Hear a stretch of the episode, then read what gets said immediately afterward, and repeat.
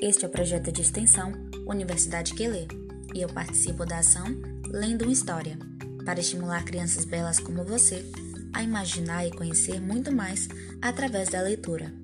Me chamo Verena e vou ler para você a seguinte história: Bicho também é gente, da autora Liris Litieres.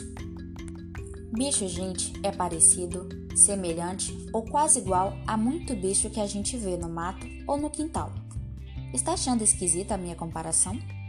Então escute essa história, faça sua observação e quem sabe no final verá se tenho razão.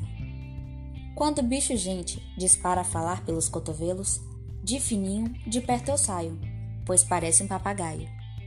Quando o bicho gente canta bem no tom afinadinho, semelhança eu encontro com um lindo passarinho. Se é vagaroso, bem lento, caminha bem devagar, pede corrida para uma lesma. Sempre demora a chegar. É certo que a tartaruga esse bicho faz lembrar. Bicho gente, quando está bravo com alguma situação, bate o pé, sacode a juba e urra feito um leão. Você já viu gente assim? É bom deixar se acalmar. Quando esse bicho tá solto, dê um tempo, vai passar.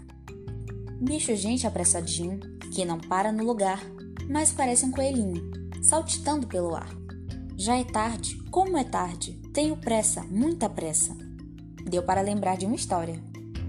Quando é ágil, engraçado, vive contando o caso, fazendo mil palhaçadas, lembro alegre macaco. E você, já reparou que existe gente formiga? Que trabalha o tempo todo, arruma daqui, ajeita de lá. Trabalhar é seu lema Trabalhar, trabalhar.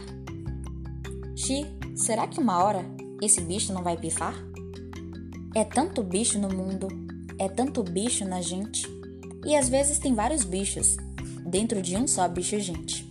O fato é que uma bicharada mora aqui, dentro da gente. E você, com qual bicho se parece? Bom, essa história termina por aqui, mas no mundo da leitura existe muito mais. Confira outras histórias que gravamos para você.